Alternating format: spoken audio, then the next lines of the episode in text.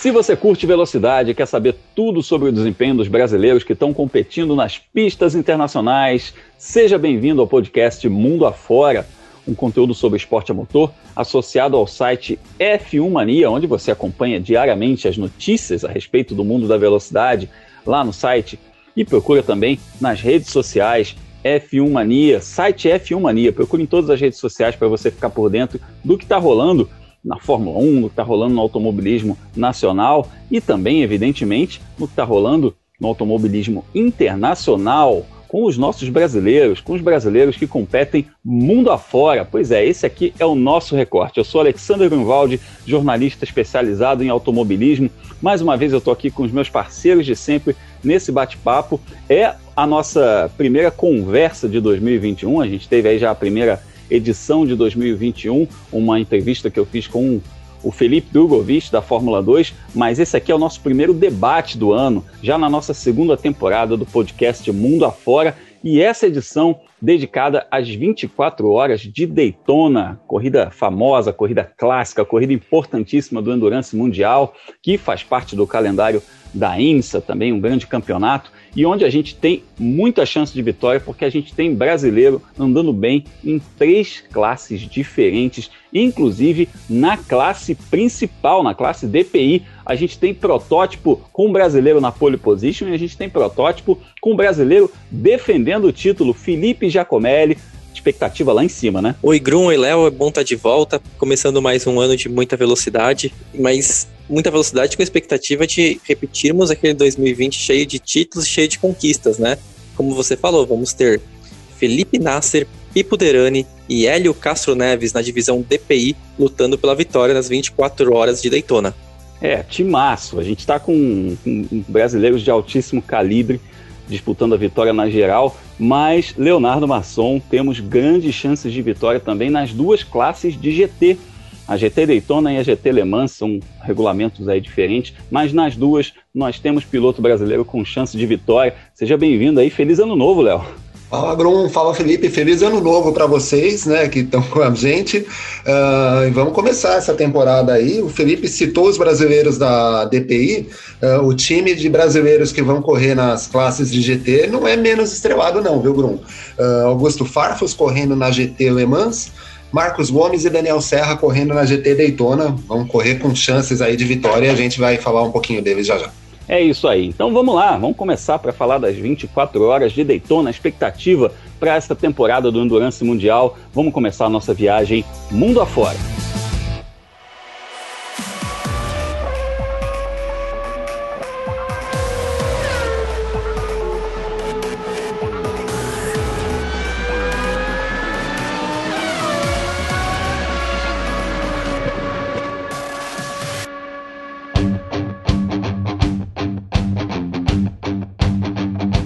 A nossa viagem, evidentemente, é para a América do Norte. Vamos para os Estados Unidos, lá para Daytona Beach, onde tem o clássico circuito de Daytona, o oval, que é usado pela NASCAR, e também a versão mista, que é usado nas 24 horas de Daytona. Essa corrida super clássica, importantíssima do Endurance Mundial, com mais de 50 edições, e que já teve aí vitórias brasileiras. A gente teve alguns pilotos já ganhando essa corrida. O Christian Fittipaldi é o cara que mais venceu essa prova. Ele ganhou três vezes em 2004, 2014 e 2018. O Christian que já parou de correr e hoje ele chefia justamente a equipe onde tem os brasileiros Pipo Derani e Felipe Nasser correndo juntos no Cadillac número 31, o Pipo Derani que ganhou essa corrida em 2016, o Tony Canaan ganhou em 2015, o Oswaldo Neber ganhou em 2012 e o Raul Boesel ganhou lá em 1988. A gente está falando, evidentemente, das vitórias na classe principal, vitória na geral, é, mas a gente tem diversas classes correndo juntas, que é o caso dessa, dessa edição das 24 horas de Daytona, onde a gente tem cinco classes na pista. A gente tem a DPI, que é a classe principal de protótipos, tem a P2, tem a P3 e as duas classes de Gran Turismo, a GT Le Mans e a GT Daytona. A gente começa falando dos pilotos que correm na DPI, que é a principal classe do IMSA Sports Car, que é o nome desse campeonato. E a gente teve no último domingo uma corrida de 100 minutos que definiu o grid de largada para as 24 horas de Daytona e essa corrida foi vencida pelo Pipo Derani e pelo Felipe Nasser, que vão ter como parceiros nessa corrida o Mike Conway e o atual campeão da NASCAR, o Chase Elliott, timaço, timaço. E na quinta posição, entre os protótipos, a gente ainda tem o Hélio Castro Neves com o Felipe é, Albuquerque, português Felipe Albuquerque, o Rick Taylor e o Alexander Rossi. Hélio Castro Neves, aliás, que é o atual campeão dessa categoria. Então, com todo esse quilate que eu apresentei, eu trago ao papo o Felipe Giacomelli para te perguntar, Felipe, é, numa prova tão longa, com tantas bandeiras amarelas, com tanta estratégia, pole position é importante, sim, sempre, mas não quer dizer nada, né?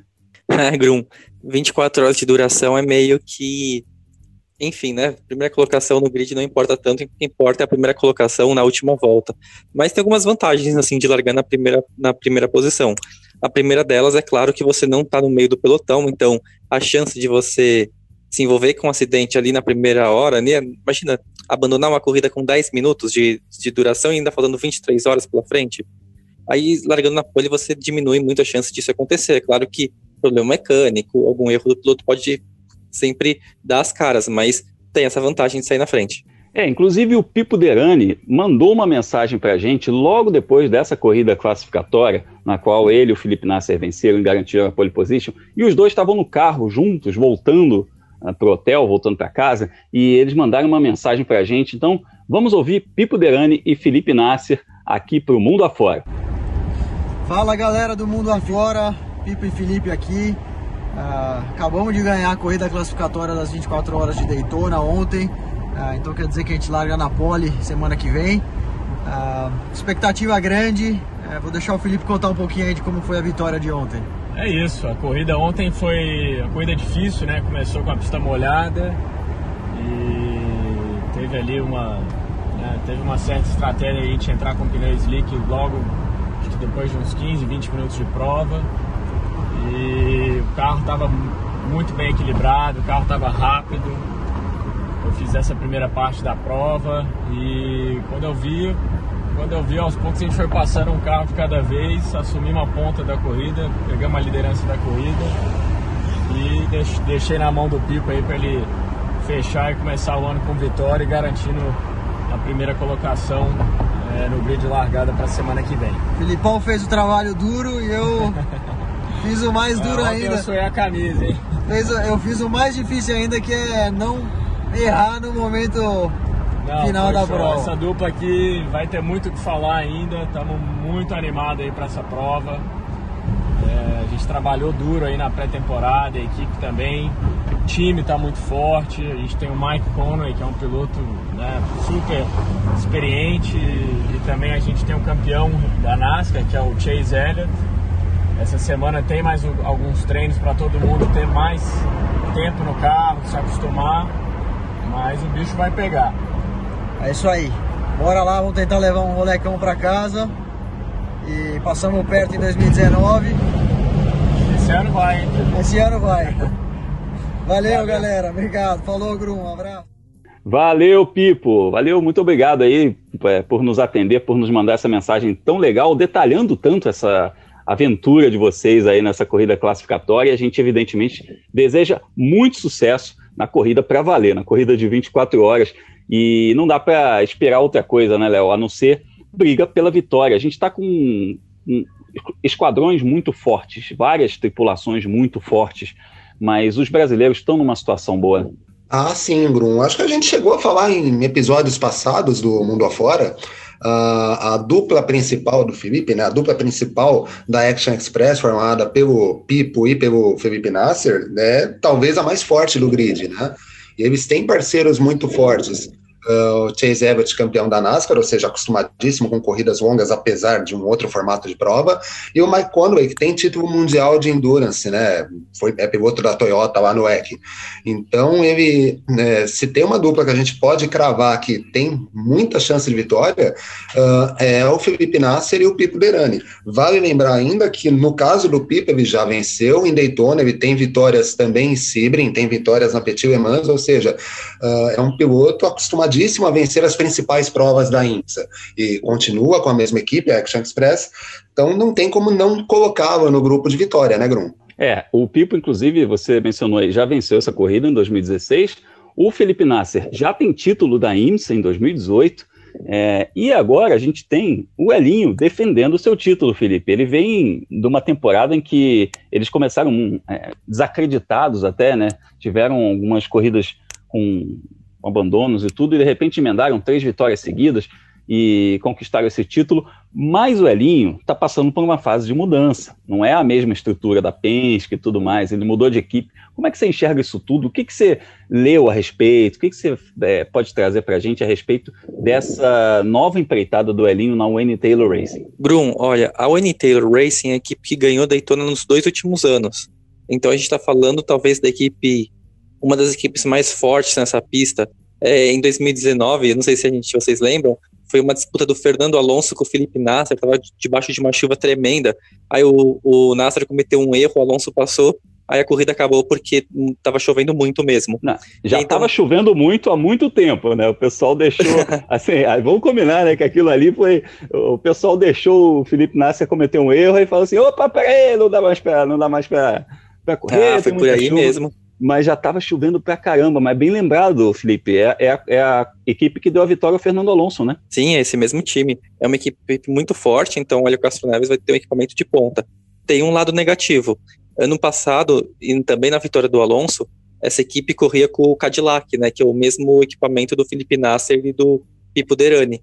Para esse ano agora, 2021, eles mudaram. Eles compraram os Acuras, que eram da Penske, que era né, o carro onde o Hélio Castro Neves foi campeão, eles ainda estão naquele processo de conhecer o carro. Se a gente for lembrar, a temporada passada terminou muito tarde. O, a corrida de Sebring, que normalmente está marcada para o mês de março, só aconteceu em meados de novembro, né? Então a gente não, a gente não teve mais aquele intervalo de três semanas, em, desculpa, aquele intervalo de três meses entre o fim da Petit Le Mans e as 24 horas de Daytona. Agora ficou muito em cima e resta ver né, se essa questão de adaptação ao equipamento pode comprometer o desempenho da Wayne Taylor nas 24 horas de Daytona. E até em cima disso que o Felipe disse, Grum, uh, vai lembrar o seguinte: nos, né, nos últimos anos, a gente tem a bateria de teste para as 24 horas acontecendo na primeira semana de janeiro.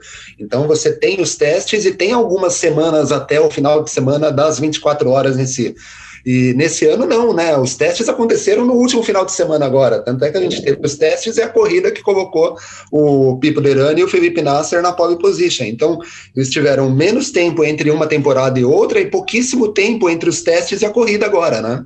Muito bem lembrado, Léo, muito bem lembrado. É uma realidade diferente. A gente está vivendo ainda uma pandemia e é uma realidade diferente que o esporte a motor tem que se adequar. 2020 foi um ano muito atípico em que aconteceu muita coisa que a nossa geração não conhecia e que a gente precisou reaprender a viver no mundo.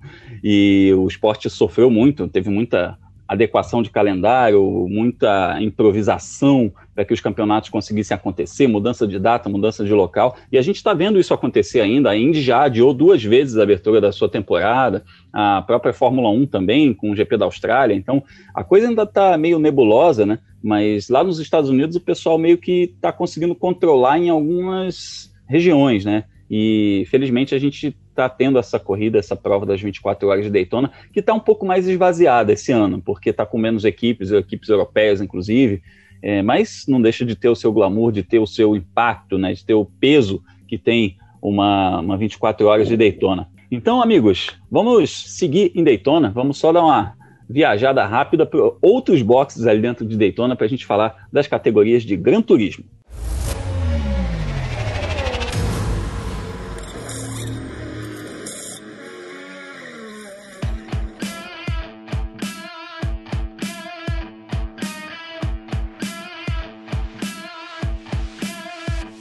E seguimos em Daytona, falando sobre as 24 horas de Daytona, a, expectativa para essa prova clássica do Endurance Mundial. E se tem brasileiro com chance de vitória nos protótipos, tem muito brasileiro com chance de vitória também nos GTs. A gente vai começar pela GT Le Mans, que é uma das duas classes, tem a GT Le Mans e a GT Daytona, são regulamentos um pouco diferentes, é, que os, os, nomes já dizem tudo, né? um respeita mais o que é praticado nos Estados Unidos e outro na Europa, mas na GT Le Mans, o Augusto Farfus vai tentar nada menos do que a terceira vitória consecutiva. Pois é, novamente o paranaense vai correr com uma BMW preparada pelo time Ray Hall, Letterman, Lanigan, a mesma equipe que ele venceu uh, que venceu no ano passado as 500 milhas de Indianápolis com um Takuma Sato, né? E é interessante que o Augusto correu em carros diferentes nos dois últimos anos, em 2019 e em 2020. É, esse, esse ano ele vai correr ao lado do Mark Whitman, do John Edwards e do Jesse Krohn. Felipe Giacomelli não tem como tirar o Farfus da lista de favoritos para essa vitória nessa classe GT Le Mans, né? Ah, não, Grum, bicampeão das 24 horas de Daytona, ele sabe tudo, né, sobre essa pista tão tradicional do automobilismo americano. A, a grande vantagem do Farfus, ou talvez a menor desvantagem, é que esse ano a BMW vai correr só as corridas de longa duração, né?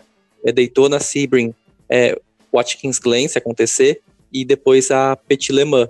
E o foco está nessas corridas, então a gente vai esperar que haja um maior investimento da montadora para ir bem nessas provas, porque não tem, não tem o campeonato todo para ser disputado. E como a gente está falando de um carro que já ganhou duas vezes nessa mesma pista, o Farfus é favorito, um dos maiores favoritos. Claro que a Corvette também é um adversário dificílimo para eles, mas a continuidade e o bom trabalho que o Farfus vem fazendo pode sobressair nessas horas. É, lembrando que o Farfus vem de título, né? É o último título de um brasileiro. Eu, eu acho que o último campeonato internacional de 2020, que foi decidido lá no finzinho de dezembro, foi vencido pelo Augusto Farfus, que foi o Intercontinental GT Challenge. Ele ganhou justamente com a BMW. Ele venceu duas corridas nesse campeonato, é, das quatro, e corridas longas, né? A gente está falando das 9 horas de Kyalami, 8 horas de Indianápolis. Então, ele ganhou duas provas e, e, venceu esse campeonato. Então, ele vem com moral também, porque ele vem com um título. E, Léo, uma coisa que eu queria destacar, é, dentro até disso que o Felipe falou, o, a BMW ela trabalha muito a questão da estratégia lá em Daytona. A gente viu muito isso nas últimas edições, né? O, o carro crescer no último terço da corrida, aparecer melhor para a corrida, assim, quando os adversários meio que já achavam que, que encontraram o pace deles e eles conseguem aquele meio segundo a mais e viram o jogo. É, é, é, impressionante, né, Grum? Se você, como você disse agora, se você analisar as últimas duas corridas, a BMW não era o carro mais rápido, né?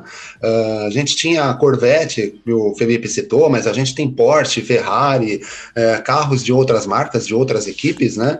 Que em uma volta, ou então em alguns instintos, eram mais rápidos mas a BMW sabe trabalhar muito essa questão de estratégia e fazer com que o carro tenha mais força ali nas oito horas finais da corrida, nas, nas últimas seis horas da corrida.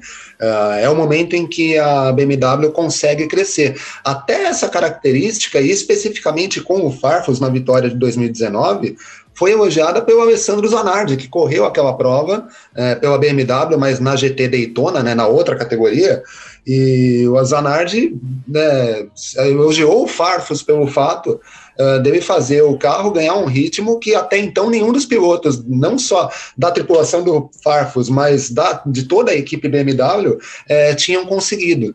Uh, e isso se pa passa muito pelo trabalho que o Augusto fez durante a corrida, mas também uh, por toda a estratégia que a BMW preparou para que o Augusto tivesse condições de chegar no final da corrida e apresentar aquele ritmo. Então, uh, a gente, óbvio, o grid, talvez eles não larguem tão na frente, mas como a gente disse lá no começo sobre a pole, é, não dá para confiar só na posição de largada, não. Eles vão crescer até o final da corrida. É isso aí, sorte e sucesso para o Augusto Farfus nessa caminhada aí, rumo ao tricampeonato das 24 horas de Daytona. Saindo da classe GT Le Mans, vamos falar dos brasileiros na classe GT Daytona.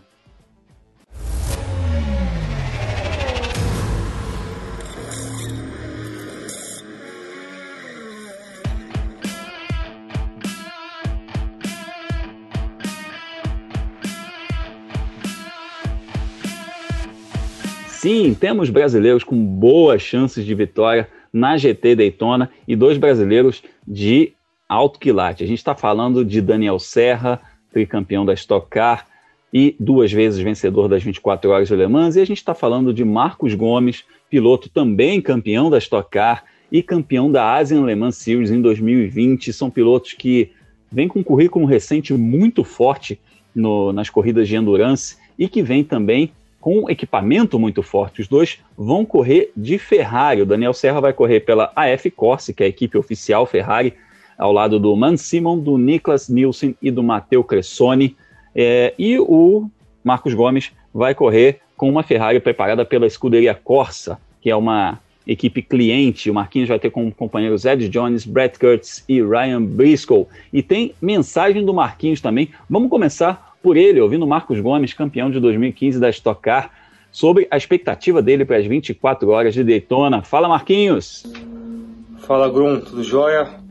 Bom, esse ano eu estou correndo aqui em Daytona pela equipe Escuderia Corsa, uh, pela primeira vez. É uma equipe da Califórnia, são os oficiais revendedores Ferrari da Califórnia, portanto tem uma estrutura legal, engenheiros, uh, um, um staff muito bom o suficiente aí para a gente brigar pela vitória. Meus companheiros de equipe também são, são competitivos, Ryan Briscoe, Ed Jones, Brett Kurtz, que é o bronze, mas anda direito. Estou uh, confiante aí em, em primeiro chegar até o final da corrida ali nas últimas quatro horas com chance de de disputar na mesma volta para o líder. Tenho certeza que eu e os, os outros pilotos Gold vamos fazer um bom trabalho. Eu já conheço a pista, já conheço o carro, então acho que temos tudo aí para brigar pela vitória. Valeu pessoal, torçam pela gente aí, começando no sábado, terminando no domingo. Valeu, um grande abraço, Grum, obrigado mais uma vez. Valeu demais, a gente que agradece, Marquinhos, sempre bem-vindo aqui ao Mundo Afora. E aí eu já coloco os amigos aqui na conversa para falar uma, uma das verdades a respeito do Endurance, né? Equipe de fábrica é forte, etc, tudo mais, tem mais estrutura, mas em corrida de 24 horas, não tem muito essa de, ah, nossa, ele é da equipe de fábrica, ele é da equipe cliente. Vale quem chega na frente, quem chega inteiro depois de 24 horas de corrida, Léo. Né, numa corrida tão longa dessa, não dá para você garantir que o piloto de fábrica vá, vá chegar na frente. Ele pode até abrir uma vantagem de repente, mas quem garante que o carro vai aguentar o final da corrida? E ainda mais em Daytona, que você tem aquele trecho de oval, de repente acontece algum acidente, acontece algum problema, e o piloto da equipe de fábrica pode ficar pelo caminho e o piloto de time cliente se sobressair.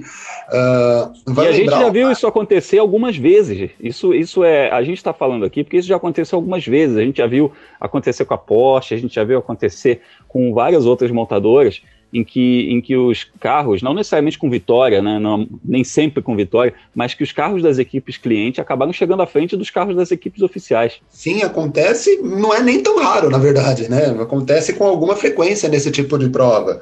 Né? E, e aí cabe a experiência do Marquinhos, né? Uh, você citou o currículo dele, né? Campeão da Ásia Le Mans Series, disputou pela primeira vez as 24 horas de Le Mans no ano passado, mas sempre equipes clientes, né? A Ruby Alto lá na Ásia também não é uma equipe oficial da Ferrari. Uh, então ele está acostumado com esse tipo de estrutura cliente, digamos assim. Uh, e se você pegar, já fazendo um comparativo, eu tenho a impressão que piloto por piloto, a tripulação do, da escuderia Corsa me parece mais forte que a tripulação da, da F-Corse do Serrinha. E aí, sem comparar os brasileiros, tá? Comparando os companheiros de equipe. Uh, Marquinhos tem dois pilotos com passagens pela Fórmula Indy uh, na tripulação dele. Uh, então, isso pode representar alguma vantagem na, na corrida. Uh, então, o fato de ser piloto de time cliente, na verdade, quer dizer muito pouca coisa numa prova como Daytona.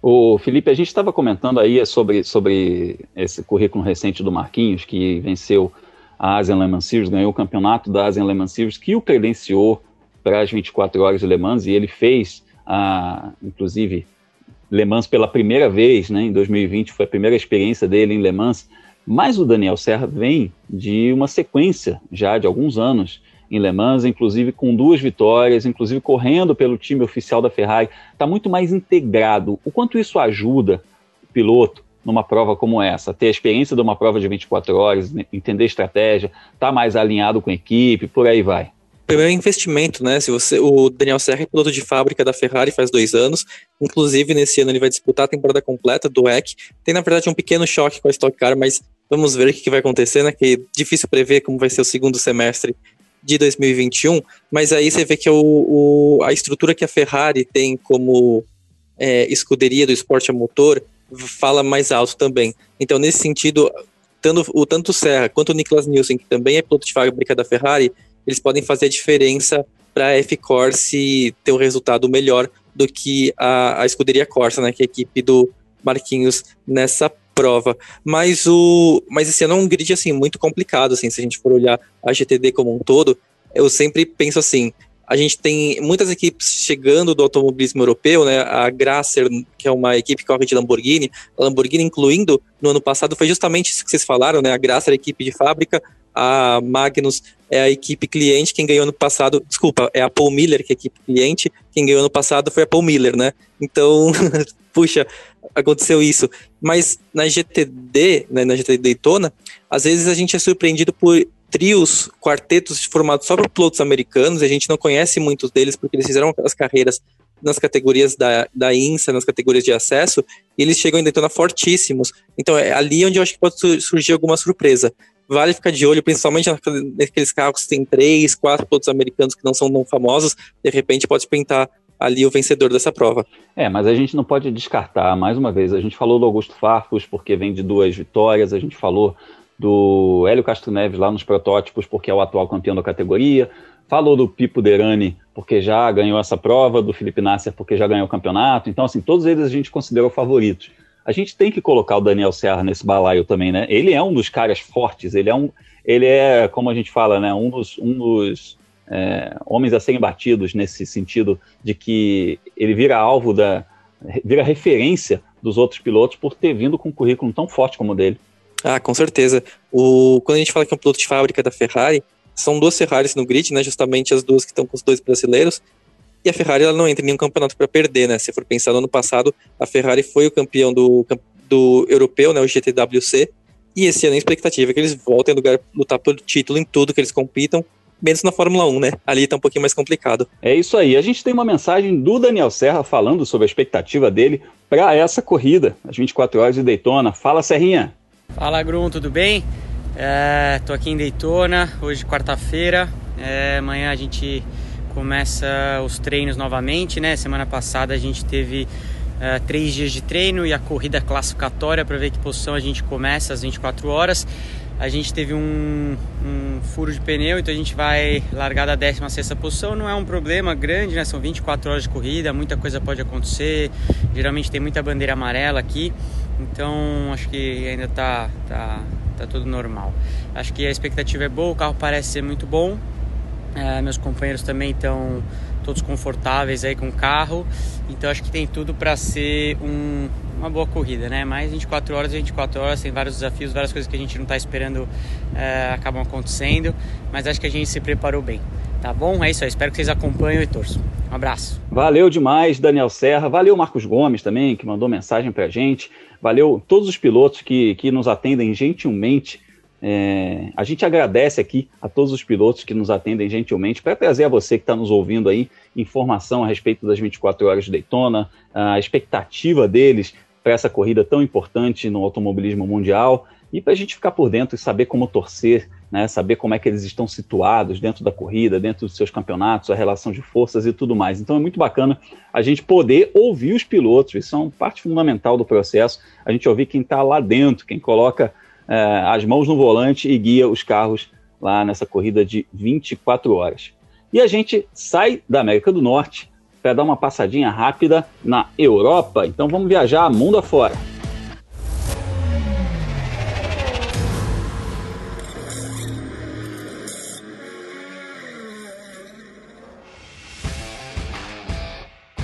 Desembarcamos na França, Le Mans, pois é, Mundial de Endurance tomando forma, o grid do, do Mundial de Endurance está tomando forma. É um campeonato que vai ter aí um, uma fase de transição com, com os novos carros híbridos é, somados aos antigos protótipos. A gente está numa fase de transição aí na classe principal. A gente ainda vai ver muita mudança acontecendo nesse campeonato até 2024. Já tem um protótipo a hidrogênio sendo desenvolvido e tem, tem muito assunto para a gente falar mais para frente a respeito de Le Mans, a respeito do Mundial de Endurance. Mas a gente deu esse pulinho aqui em Le Mans só para falar a respeito dos brasileiros que já estão confirmados no Mundial de Endurance em 2021. Nessa semana saiu a notícia que André Negrão vai competir na classe principal, na, na classe hipercar, é, que é a Alpine, a Alpine, Sinatec Alpine, equipe que ele, ganhou duas vezes as 24 horas do Le Mans pela classe P2, foi campeão mundial pela classe P2. Essa equipe subiu para a classe P1 e o André Negrão está nessa tripulação ao lado do Nicolas Lapierre e do Mathieu Vaxvier. Então ele vai defender o Brasil na classe principal do Mundial de Endurance e também nas 24 horas de Le Mans. A gente tem também na classe LMP2 a presença do Hélio Castro Neves, que vai disputar algumas provas aí pela Inter Europol Competition, uma equipe é, privada. Então ele vai ter um Oreca Gibson, protótipo, na companhia do Alex Brandl e do Jakub Semikovski, se eu falei o nome correto, é, espero que esteja correto, né? Desse querido polonês né, dentro de uma equipe polonesa da qual o Elinho vai fazer parte. E nas classes de Gran Turismo a gente vai ter, como o Felipe Giacomelli falou agora há pouco, Daniel Serra correndo ao lado do espanhol Miguel Molina pela equipe AF Corse de Ferrari na classe LM GTE Pro e na GTE AM a gente tem Felipe Fraga correndo ao lado do Ben Kitten e do Dylan Pereira na TF Sport, ele corre de Aston Martin. Amigos, para a gente arredondar esse podcast, poucos pilotos no grid confirmados até agora. A gente já chegou a ter muito mais brasileiros dentro do Mundial de Endurance, só quatro, mas pelo menos um em cada categoria. Mas que timaço nos representando no WEC e também nas 24 horas de Le Mans, Felipe. Grum, tem um outro piloto brasileiro que pode dar as caras, que é o João Paulo de Oliveira, que ele é especulado na Baicoles, né, que é aquela equipe horrível que sempre quebra e nunca faz nada na LMP1. Mas a Baicoles ela não escreveu o carro para esse ano no WEC. Eles estão desenvolvendo também o hipercarro. E se o carro ficar pronto, de repente eles podem estrear mais para o fim da temporada. E o João Paulo de Oliveira é sim um dos pilotos mais cotados para tomar parte do, da tripulação da Baicoles. Mas fora isso, é, é, o que você falou: Daniel Serra, Felipe Fraga e André Negrão. Nossa, é, todos eles já brigaram por vitória em Le Mans. E a gente está falando de um, dois anos atrás. É um, é um grid muito forte mesmo por parte dos brasileiros. E ainda tem o Hélio Castro Neves chegando com título no Endurance, né? com um título importante dentro do Endurance, que é o título da IMSA. E todas essas corridas a gente vai ter na agenda da velocidade, Felipe. Com certeza, né? Ah, isso pode ficar tranquilo que vai ter sim. É, Para quem não sabe, a agenda da velocidade é um post que eu coloco no meu site toda quinta-feira e tem os horários, os resultados e onde assistir as principais categorias do automobilismo mundial no fim de semana. Aí é só você entrar no meu site, ver qual é a corrida que vai passar, colocar no canal ou no streaming que estiver passando e assistir. E se você perder, aí é só voltar depois no meu site e tem lá um link para o resultado e você confere também como ficou o campeonato. Para quem não conhece, meu site é o World of Motorsport ou felipejacomelli.com. Aí é só pesquisar, pesquisar no que você encontra lá. Sim, ficaremos de olho, assim como o Leonardo Masson também vai ficar de olho para acompanhar essa edição das 24 horas de Daytona com vários pilotos brasileiros disputando vitória, seis pilotos brasileiros disputando vitória em três classes diferentes. E você, Léo, vai cobrir tudo aí para a revista Racing e para a Filmania. Ah, vamos acompanhar aí, vamos virar essas 24 horas acompanhando aí, é, saber a história não só dos brasileiros, né? A gente tem pilotos de outras nacionalidades também de bastante destaque, mas aqui no mundo afora com foco nos brasileiros. Como você disse, estou lá na revista Racing, também no F1 Mania, vamos seguir aí essa corrida no final de semana. Quem quiser uh, nos procurar nas redes sociais, procura no Twitter, no Facebook, no Instagram por Leonardo Marçom, a gente está lá. E eu também estou em todas as redes sociais. Se você quiser fazer alguma sugestão a respeito do nosso podcast, me procura no Twitter, me procura no, no Instagram, manda um, um direct lá para a gente, conversa com a gente lá por Fórmula Grum. Procura por Fórmula Grum no Twitter ou no Instagram, fala comigo, troca uma ideia para a gente falar sobre os brasileiros que estão competindo mundo afora. Eu lembro também que o canal Fórmula Grum está falando a respeito dos brasileiros que competem no automobilismo internacional. Então, inscreva-se lá, youtube.com.br Fórmula A gente começou o ano com uma entrevista bem legal com o Felipe Drogovic e vem muito mais por aí, inclusive um guia ilustrado sobre as 24 horas de Daytona, para você saber é, as cores dos carros dos brasileiros, os números, enfim, a gente vai trazer uma, um apanhado bem completo a respeito dos brasileiros que estão competindo nas 24 horas de Daytona nesse fim de semana. Eu aproveito para agradecer a você que está nos ouvindo aqui no podcast Mundo Afora. Lembrando que de segunda a sexta você acompanha o Carlos Garcia e o Gabriel Gavinelli